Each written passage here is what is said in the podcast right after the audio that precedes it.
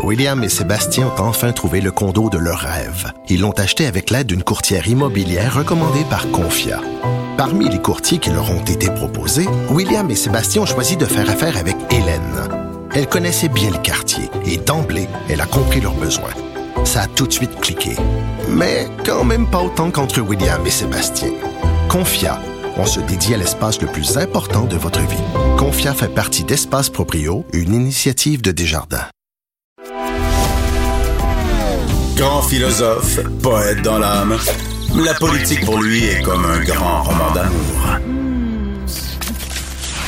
Vous écoutez Antoine Robitaille, là-haut sur la colline. On assiste à une explosion du nombre d'étudiants internationaux collégiales depuis plusieurs années. Ça a des bons, mais aussi des mauvais côtés. On en parle avec Éric N. Duhem, chargé de projet à l'Institut de recherche en économie contemporaine. Bonjour. Bonjour, ça va Le, bien? le N est important. Hein? Oui, effectivement, il faut euh, faire la distinction. Là, je suis pris avec euh, l'existence d'une autre personne qui porte le même nom que moi, donc euh, j'ai ajouté cette petite particule de mon nom de famille maternelle pour bien distinguer les personnes. Vous êtes anobli d'une certaine façon, à, à plusieurs égards. Donc, le, le nombre d'étudiants internationaux vraiment au collégial, il a explosé, on l'a dit. 3520 en 2011, 16 505 en 2019. C'est quoi? C'est 369% d'augmentation. Comment ça s'explique exactement? Euh, ben, il y a différents éléments qui entrent en jeu au niveau de l'augmentation des effectifs étudiants internationaux. Euh, ben, on peut dire que euh, la partie qui est la plus euh, déterminante, là, c'est euh, au niveau des collèges privés euh, non subventionnés à Montréal. Euh, donc, les collèges privés non subventionnés, euh, dans leur cas, là, les, les effectifs étudiants internationaux sont passés de 338 à 5720 euh, de 2011 à 2019. Donc là, c'est une augmentation de presque 1600% Donc, c'est eux qui ont beaucoup joué dans la balance. Mais en même temps, on observe aussi, pour les cégeps de régions éloignées notamment, euh, une augmentation des effectifs euh, étudiants internationaux également. Euh, donc, il y a dans le cadre des cégeps euh, de régions plus éloignées un poids relatif, donc euh, l'im- l'importance des effectifs étudiants internationaux qui est de plus en plus euh, élevé. Là, donc, c'est 10% à peu près dans ces régions éloignées. Puis dans certains cégeps, ça peut même représenter jusqu'à 35 là, des effectifs étudiants en 2019 qui étaient recrutés à l'étranger. On pense évidemment au cégep de la Gaspésie des îles, qui a comme une, espèce d'entente avec un, collège privé à Montréal. C'est ça pour accueillir des gens? Ça, je pense que c'est. Il y a un an, là, on, a entendu parler de ça. On a commencé à avoir beaucoup d'articles sur le sujet Radio-Canada, Le Devoir, et ils ont vraiment fait ressortir cette, cette drôle de bébite. Euh, Oui, tout à fait.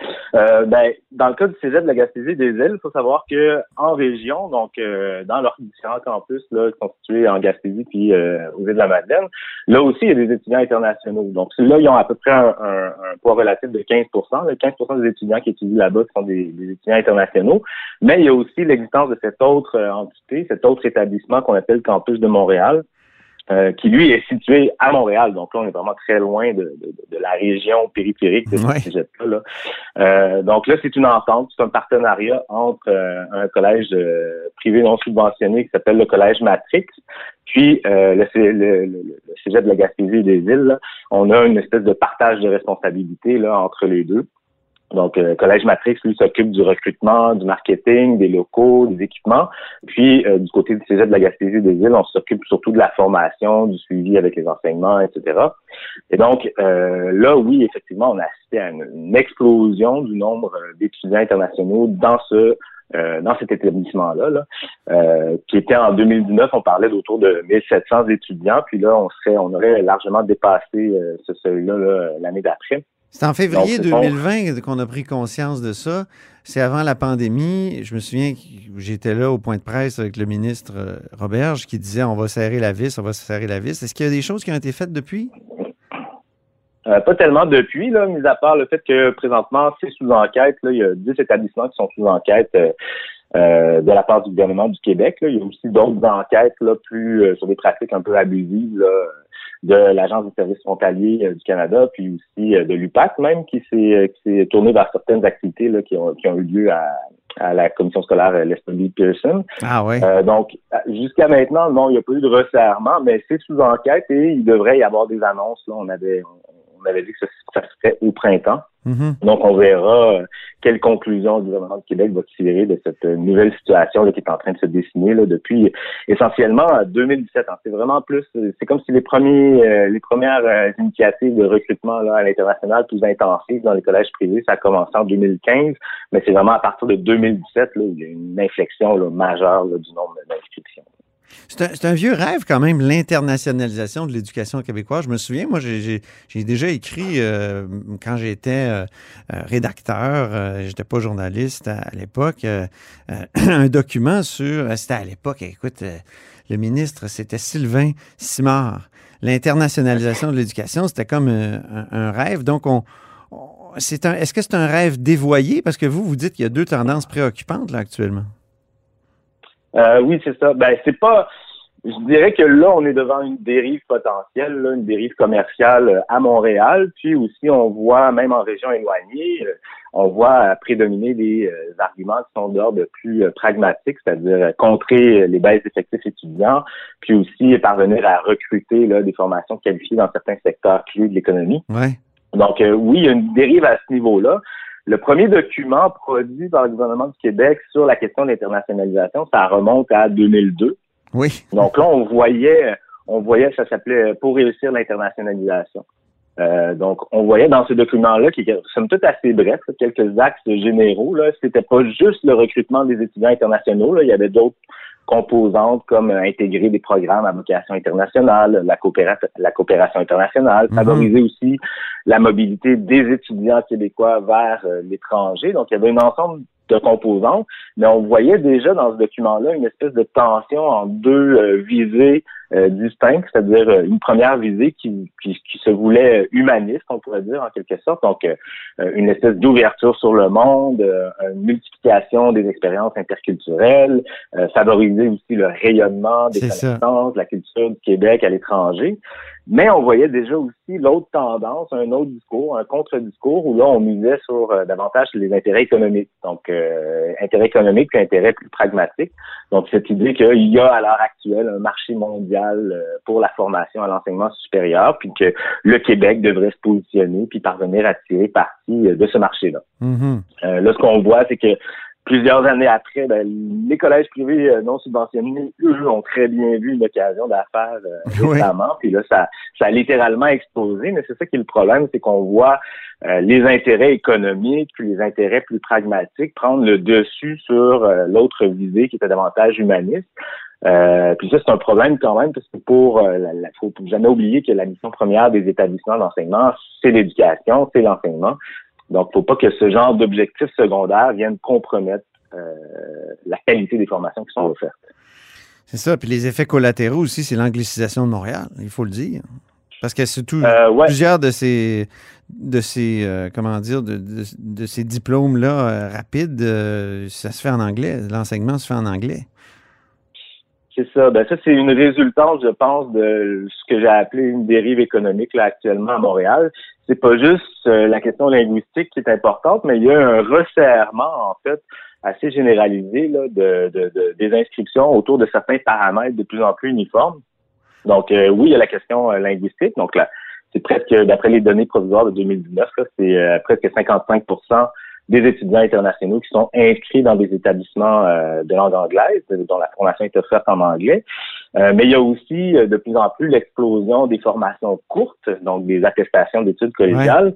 Puis de plus en plus aussi, ce qui est dominant, c'est les, les, les, techniques administratives. Donc là, on serait à on serait à presque 60 là, des, des, inscriptions qui Puis, sont dans des techniques administratives. C'est ça. Puis je comprends aussi que en, en vous lisant, c'est que ça coûte plus cher que ça rapporte. Donc, l'État euh, ouais, n'est même pas gagnant. Ben, c'est ça qui est, qui, qui est pas toujours évident à calculer. C'est-à-dire que, bon, si pour les collèges privés euh, non subventionnés, euh, eux ont vu une possibilité de croître, de faire croître leur Ouais. organisation, puis aussi de, vendre à prix très élevé des formations. ça va jusqu'à 25 000 par année. Puis aussi pour les firmes de recrutement, c'est une occasion d'affaires, ils prennent quand même une grosse commission sur chacun des étudiants qui parviennent à recruter. Donc là, il y a l'air d'avoir une dimension assez euh, lucrative du côté des collèges privés non subventionnés. Euh, du côté de la du réseau public des cégeps de régions éloignées, effectivement, on pourrait dire que ça coûte cher parce que euh, le, ce qui est à la base ou ce qui, ce qui stimule le fait pour les cégeps de régions éloignées d'aller recruter euh, à l'étranger, c'est l'existence d'une enveloppe assez importante qui permet d'exenter les étudiants internationaux euh, des droits de scolarité. Donc, ça ah. représente 50 millions par année là, de mesures d'exemption au niveau du gouvernement du Québec. C'est surtout le réseau public qui tire parti de cette enveloppe-là. Mais cette enveloppe-là, il faut se rappeler quand même qu'elle existe pour des raisons qui sont extérieures au réseau collégial lui-même. C'est-à-dire que hmm. euh, c'est dans le cadre de relations internationales, dans le cadre d'efforts diplomatiques, que des ententes qui sont établies, par exemple, entre le, Québec puis la France, euh, où on dit que nos ressortissants, au niveau collégial, ça a changé au niveau universitaire, mais au niveau collégial, euh, euh, les, les, Français qui viennent étudier ici sont traités de la même façon que les résidents du Québec et vice-versa. Mhm. Donc, oui, ça nous coûte cher, mais en même temps, il y a l'inverse aussi. Il y a des étudiants du Québec qui vont étudier à l'étranger et qui sont traités de la même façon que les étudiants français, par exemple. J'imagine qu'avec la pandémie, euh, beaucoup de ces, mouvements-là ont été stoppés. Il doit y avoir moins d'étudiants étrangers au euh, Québec. Effectivement. Oui, effectivement. Ben, ce qu'on, ça, c'est, là, nous, malheureusement, les chiffres auxquels on avait accès euh, s'arrêtaient à 2019, puis même 2019, c'était des données provisoires. Là, à ce moment-ci, on devrait être capable de mettre la main sur euh, les chiffres de 2020, mais qui seraient des données provisoires aussi. Et là, euh, forcément, on verrait une baisse euh, d'effectifs étudiants internationaux. Il y a quand même beaucoup d'étudiants qui étudient à distance pour le moment dans l'espoir d'éventuellement venir ici sur place lorsque ce sera possible.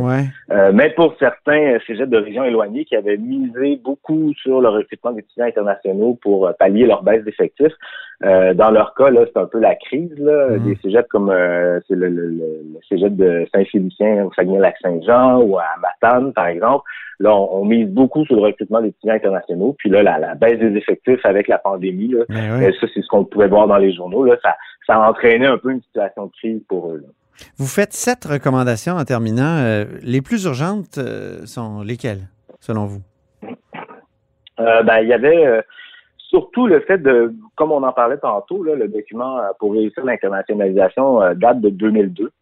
Donc, 20 euh, ans, presque 20 ans plus tard, là, ce serait le temps, je pense, un peu de, de, de repenser la formule, puis de, de, de, de, de produire un document d'orientation stratégique assez clair, là, où on réitérait, par contre, de façon très importante, le fait que la mission première des établissements collégiaux, c'est l'enseignement. Donc, d'abord l'enseignement. Ensuite, si on peut parvenir à atteindre des objectifs secondaires comme contrer la baisse des effectifs ou aller recruter dans certains dans certains secteurs clés de l'économie, euh, ça peut être compatible, mais il faut s'assurer que euh, la qualité de la formation est au rendez-vous.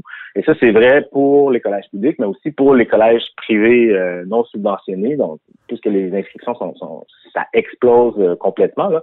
On passe de souvent, là, quand on regarde les données, là, de, de quelques dizaines à quelques centaines à plus d'un millier d'étudiants dans l'espace de trois ans. Donc, on peut quand même douter de leur capacité ben d'avoir des installations puis d'offrir une formation de qualité. Puis, pour les étudiants internationaux, c'est important là, pour que l'exercice soit réussi, tant pour eux que pour nous ici, que leur expérience d'études soit optimale. Donc, réitérer le fait que la mission première des établissements, c'est l'enseignement et ensuite qu'on peut essayer de poursuivre des objectifs secondaires, mais il n'y a aucun compromis qui doit être fait à la qualité de l'enseignement. C'était la mhm. première recommandation. OK. Ben, merci infiniment pour cet entretien, Éric N. Duhem. Mais ça fait plaisir. Merci pour l'invitation. Je rappelle que vous êtes chargé de projet à l'Institut de recherche en économie contemporaine. Et c'est tout pour La Haut sur la Colline dans ce lundi. Merci beaucoup d'avoir été des nôtres. N'hésitez surtout pas à diffuser vos segments préférés sur vos réseaux. Et je vous dis à demain.